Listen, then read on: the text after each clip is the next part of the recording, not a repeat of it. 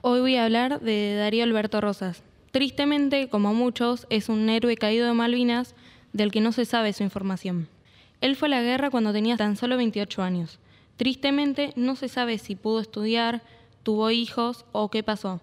Tampoco se sabe si en sí es un veterano o si falleció en Malvinas porque su familia tristemente tuvo que enterrar un ataúd vacío.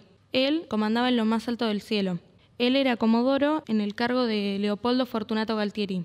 Tristemente no se sabe mucha información porque como muchos queda incógnito. Él es un héroe de lo más oculto, aunque tenemos que recordar que queda en nuestros corazones como un héroe más.